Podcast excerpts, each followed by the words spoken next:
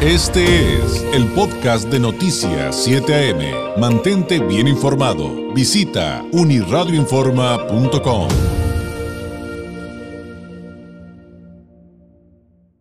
Hace algunos días le dábamos esta noticia relacionada con que le quitaron a la Secretaría de Educación Pública el carácter, el carácter de que la información que de ahí se generará fuera de interés nacional y que eh, pues esto iba mm, a generar problemas de transparencia, ¿no? Básicamente, esto en resumen, pero para hablar acerca de, de qué se trata esto realmente, pero cuáles pueden ser los efectos, eh, incluso en varios ámbitos, no solamente eh, per se en el de la transparencia.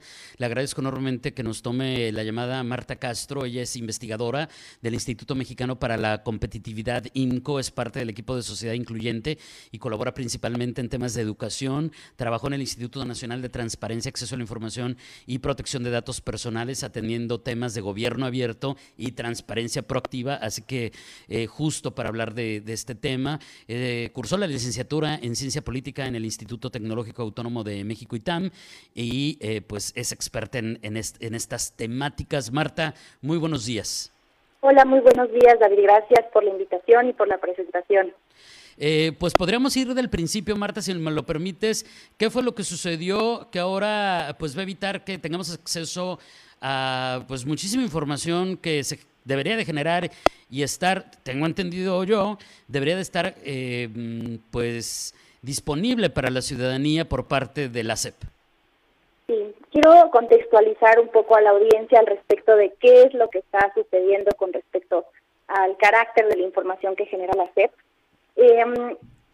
Como este avance en la generación de datos de interés nacional, como lo son claramente los datos educativos, pues se ha estado echando para atrás, no, no desde hace unos días, sino pues ya lleva varios días ocurriendo, ¿no? Varios meses, años, eh, con la cancelación de, varios programas, eh, instituciones que eran fundamentales para generar datos en materia educativa.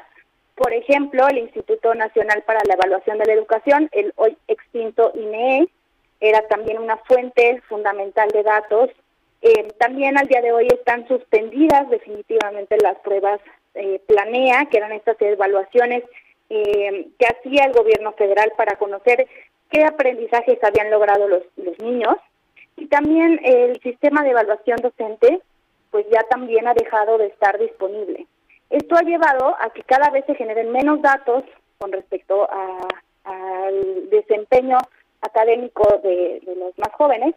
Y ahora, como bien mencionas hace unos días, será un último golpe al tema de transparencia en materia educativa, que fue eh, la misma CEP desde el año pasado empezó a promover ante el INEGI que los datos que se resguardaban en su plataforma de información, que es el CIGES, pues se dejaran de considerar de interés nacional. Y el argumento que la CEP daba es que ya no hay eh, esta recurrencia en la generación de datos. ¿Por qué? Por todo lo que te acabo de mencionar, la cancelación de un montón de programas que se a este fin. Con estos argumentos, eh, el INEGI definió que efectivamente al no tener la suficiente eh, recurrencia en la generación de datos, pues estos datos no podían ser catalogados como información de interés nacional. ¿Cuál es el problema? Que hay otros datos que todavía no desaparecen, que sí se siguen generando y que, bueno, van a dejar de estar disponibles desde, la, desde el INEGI. ¿Cuál es el gran beneficio de que los datos educativos estén disponibles en el INEGI? Bueno, que tienen este sello de garantía de que la información está siendo tratada y, y, recabada con toda la rigidez metodológica que, tiene el Instituto para eh, el INEGI, ¿no? Entonces, eh, pues es el último golpe en temas eh, de, de transparencia educativa y lo que va a generar es que, pues, los, los datos que están catalogados como interés nacional son datos que son de uso obligatorio por todas las instituciones públicas para la generación y evaluación de políticas públicas. Al ya no estar catalogados de esta forma, pasan a ser un poco accesorios, no es que vayan a desaparecer, sino que su uso ya no va a ser obligatorio. Hay muchos que ya desaparecieron y lo que quede pues va a ser ya no de, de observancia obligatoria, sino pues más bien va a quedar como a la decisión de cada institución. ¿Y esto qué efectos tendría? Digo, porque a, lo mejor en el sentido de más básico, eh, digo, bueno, y, quienes se dediquen a procesos educativos, si necesitan algún dato, ya no van a poder acceder a, todos ellos o a todos los que necesitan, pero también no puedo evitar pensar, pero evidentemente eh, tú eres la experta, Marta, ¿qué pasa con todos estos datos que no necesariamente van a estar disponibles, como ya explicaste, cuando pues el diseño de las políticas educativas es algo dinámico, ¿no? Así es. Pues yo creo que lo primero que se pone en riesgo es el acceso de la gente, eh, no de los expertos, sino de la gente a este tipo de información. Hoy si intentamos eh, ingresar a la página del CIGEP, que es este sistema que resguarda la información de la SEP, pues para empezar eh, te dice que por el momento no está accesible, que no puedes ingresar a la página porque han tenido algunos problemas, ¿no? De ahí eh, es información que se descarga de forma eh, no muy accesible, se descarga en formatos eh, electrónicos que necesitan ser procesados para que la gente pueda extraer de ahí alguna conclusión.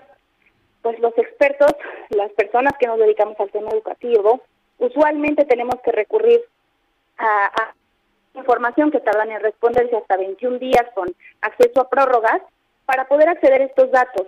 Eh, la gente la gente que no se dedique a investigar estos temas, pues va a tener todavía menos acceso a esta información porque tendrá que, para empezar, aprender a mandar una solicitud de información y, después eh, esperar una respuesta, si es que la dieran. Otro, otro tema importante es que se pierde este sello de, calidad en la información y pues venimos un poco en, el, en la época de los otros datos o del yo tengo otros datos y ahora pues no va a haber contra qué eh, calificarlo, porque si, la, si el INEGI no está avalando la rigurosidad de la información, pues la SEP un poco queda como a rienda libre de la generación de su, de su información. Eh, estos son los dos principales riesgos que yo veo en, en esta situación de la pérdida del estatus de los datos del CIGES. Y bueno, efectivamente, ahorita no no generará ningún cambio porque los datos van a los que ya se generaron van a seguir estando disponibles. Pero en un futuro, cuando queramos acceder a esa información para navegar eh, la política educativa, pues ya no va a estar disponible. Y, y ahora que son tiempos de cambio, que en el próximo mes de agosto empezará el nuevo plan de estudios, pues es cuando más información deberíamos estar generando. Oye, Marta, me quedó, me quedó una duda. En, en, esta explicación que nos das respecto a que a lo mejor alguna parte de la información que quiera solicitar un ciudadano, un docente, un investigador, quien sea, eh, podría solucionarse tal vez con una solicitud eh, de acceso a la información, aunque también estamos con la pelea de, del INAI, que bueno, esa es una batalla paralela, que no aparte. Eh, lo que estaremos perdiendo entonces ahí tal vez es eh, una, metodología, una metodología científica que nos dé datos que realmente sean confiables ante la urgencia de responder o no responder una solicitud de información. Eh, eh, ¿Va por ahí más o menos? Sí, es correcto. el, el, INEGI es el máximo organismo en México para la generación de información. No solo ellos generan los censos y, y las encuestas que, que nos sirven a todos los investigadores para explicar problemas de la política pública, sino que también a partir de esos datos se genera la evaluación de, por ejemplo, Coneval y de otras instituciones que, que avalan los resultados de las políticas. Eh, sin estos datos del INEGI, pues no podríamos trabajar, no podríamos plantear soluciones, ni sabríamos qué tan bien le va a los programas. Eh, al perder este sellito donde el INEGI avala que la información que está compartiendo la SEP es metodológicamente acertada, que se ha recabado de forma correcta y que se almacena de forma adecuada, pues nos queda nada más esperar que lo sigan haciendo de forma adecuada y no va a haber este aval como tal de que las cosas se estén haciendo como deben hacerse. O sea, básicamente, eh, si, si, tratamos de, verlo desde la perspectiva más amplia, eh, esta temática, Marta, lo ideal sería que se regresara, se regresara a su estatus de, mm, de, información de interés nacional para que siga siendo consistente, eh, constante, periódica y procesada científicamente toda esta información. Sí, correcto. Y además no, no solo eso, sino que demos más pasos para recuperar todos los programas que han sido cancelados y que nos ayudaban a evaluar la educación. Eh, hoy más que nunca después de la pandemia, necesitamos saber qué es lo que les hace, qué conocimientos les hacen falta a los estudiantes para poder reforzarlos. No podemos generar nuevos planes de estudio si ni siquiera sabemos qué es lo que no han aprendido los niños. Eh, por eso la cancelación de las pruebas planeas, pues también ha sido un duro golpe. Eh, las evaluaciones a los docentes también. Eh, han sido varios pasos. Entonces, es necesario que toda esta información se vuelva a generar y que se genere de forma eh, eficiente y, recurrente, pero también metodológicamente acertada, para que nos sirva para guiar la política educativa. Claro. Marta, te agradezco enormemente este tiempo, estas explicaciones. Eh, ¿Algo que agregar antes de despedirnos? ¿Algo a lo mejor a manera de conclusión? Claro, a veces estos, estos temas pueden ser un poco complejos para la ciudadanía. Nosotros en el INCO tratamos de generar documentos que que sean eh, más eh, autoexplicatorios y que la gente esté más cercana a la información que pasa. A veces nosotros también como investigadores eh, nos cuesta trabajo entender las decisiones de la SEP, sin embargo hacemos este esfuerzo, así que los invito a consultar la página del INCO para enterarse de toda la información en educación y en otros temas de interés nacional. Y tal cual los encuentran tanto en su página como en redes, ¿no? Como INCO imco.org, eh, página de internet y en redes sociales como IMCO-MX.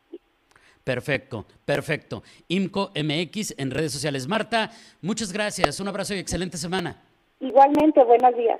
Es Marta Castro, investigadora del Instituto Mexicano para la Competitividad IMCO, hablándonos de cómo pues, la calidad de la información educativa en nuestro país está en riesgo con estas nuevas medidas. Sin duda un tema sumamente interesante y como nos acaba de explicar, eh, un poquito, un mucho más complejo de lo que algunos eh, pensábamos. Este fue el podcast de Noticias 7am. Mantente bien informado. Visita unirradioinforma.com.